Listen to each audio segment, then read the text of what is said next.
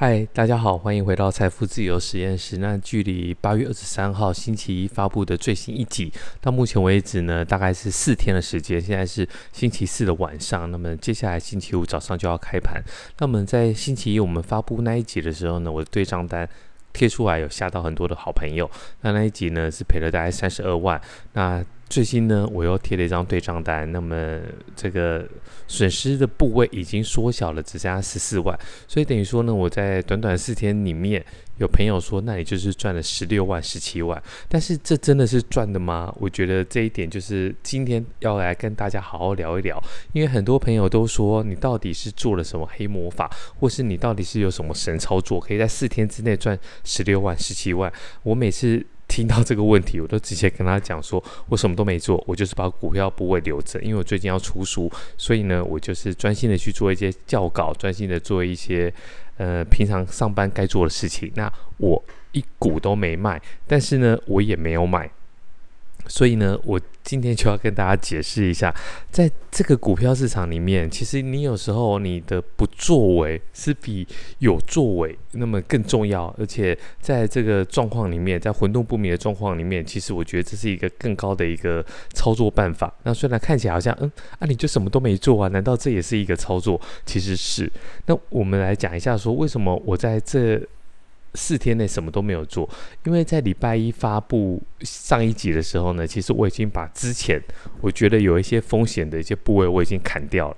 所以呢，我在上一集里面提到说，如果你睡不好，或是你的股票亏损让你觉得说很有压力，那就表示你的资产配置有问题。在资产配置有问题的情况之下，你应该调整的是你的资产的部位，而不是在寻求说更短线或是更快的一个。增加报酬率的方法，那不然你就是找错方向啦。所以呢，我在之前台股状态比较混沌不明的时候呢，我已经把一些部分的持股，就是其实那些持股那些个股，就是有一点赌博的心态。我只是觉得说，诶，我有一两点我看好它，那我就是买来试个单。但是状况不太好的时候，那我又觉得说，接下来并不会是一个。这么明显的多头喷出，那我当然就是把它砍掉。那么，所以我现在剩下的这些部位呢，就是我大概会中长期持有。那我的个人操作方式，我的中长期持有，那至少就是一年两年以上。所以呢，我并不会说，哎，最近连续九张九只的黑 K 棒，我就吓到，我就赶快撤退。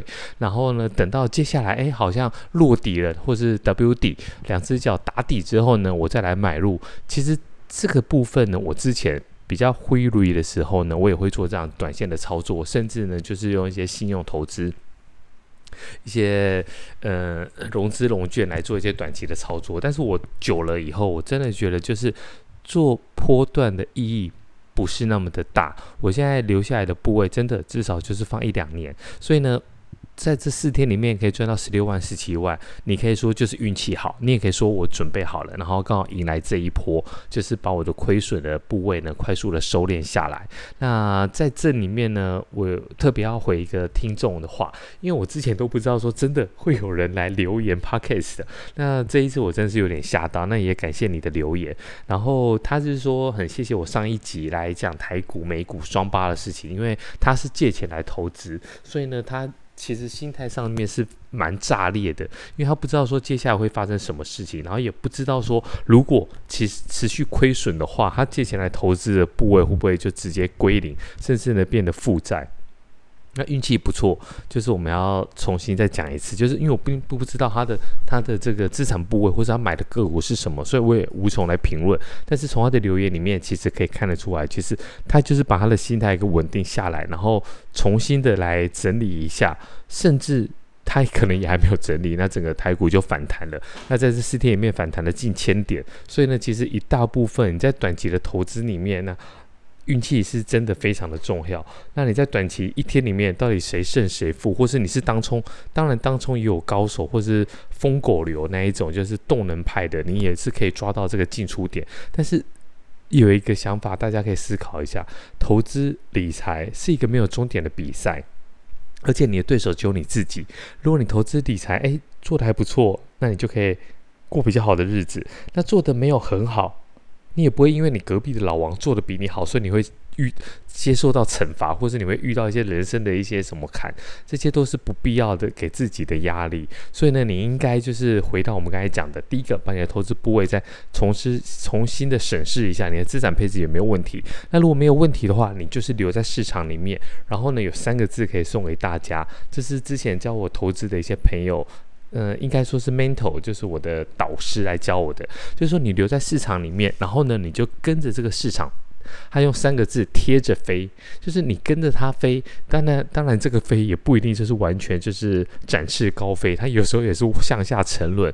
只要说你认为你这个投资的。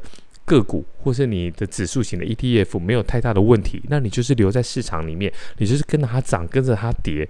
那如果你相信人类的未来的发展，或是人类可以创造出更高的劳动力、更高的获利，就是这些公司可以有更高的获利，那你就不要太大的担忧。有时候真的是庸人自扰，那你自己吓自己。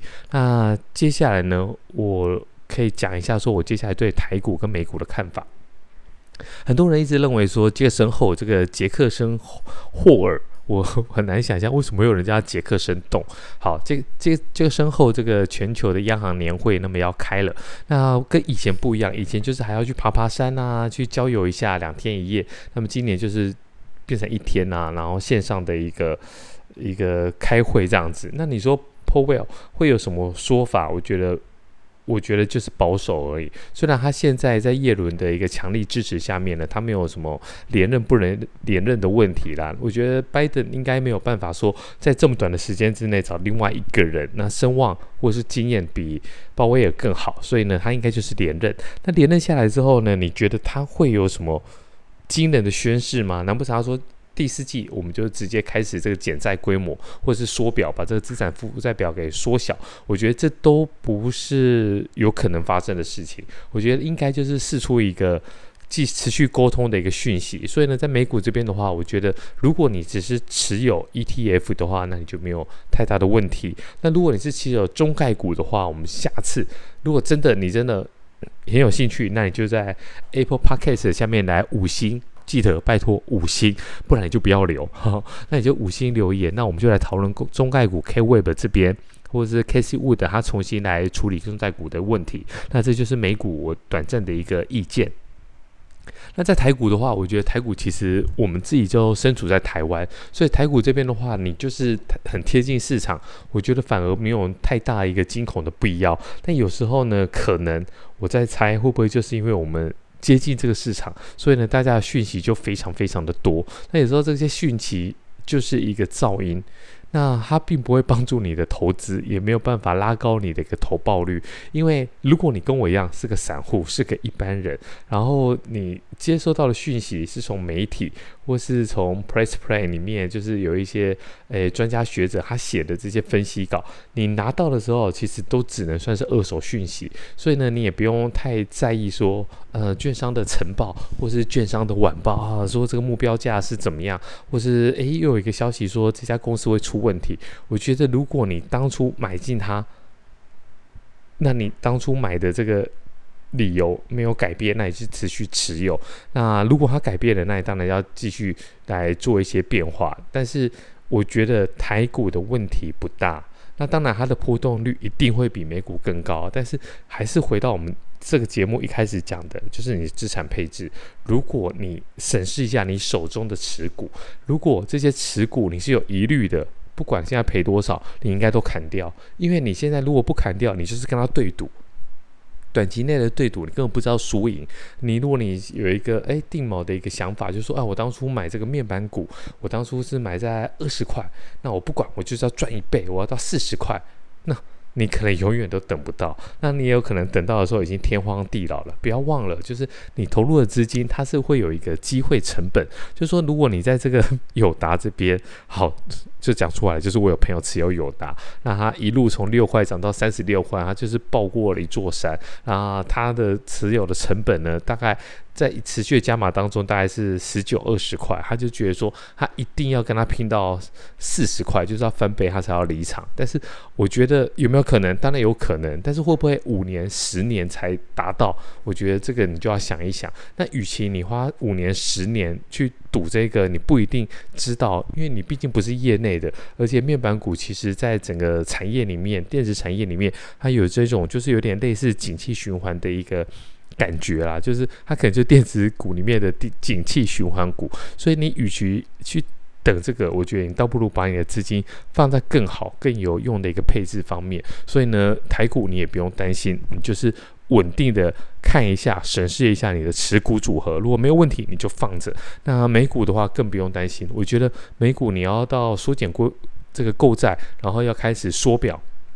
其实都还有很长的一段路，所以呢，在这里就跟大家澄清，我在这四天里面什么作为都没有做，我就是留在市场里面，让跟着市场一起飞。那如果大家还有一些想法，有一些意见的话，那就在 Apple Podcast 下面来留言啊，我们就会有另外一个 Q&A 的一个呃，就是类似一个小专栏，我们就来跟大家好好聊一聊。好，那我们下一集再见，拜拜。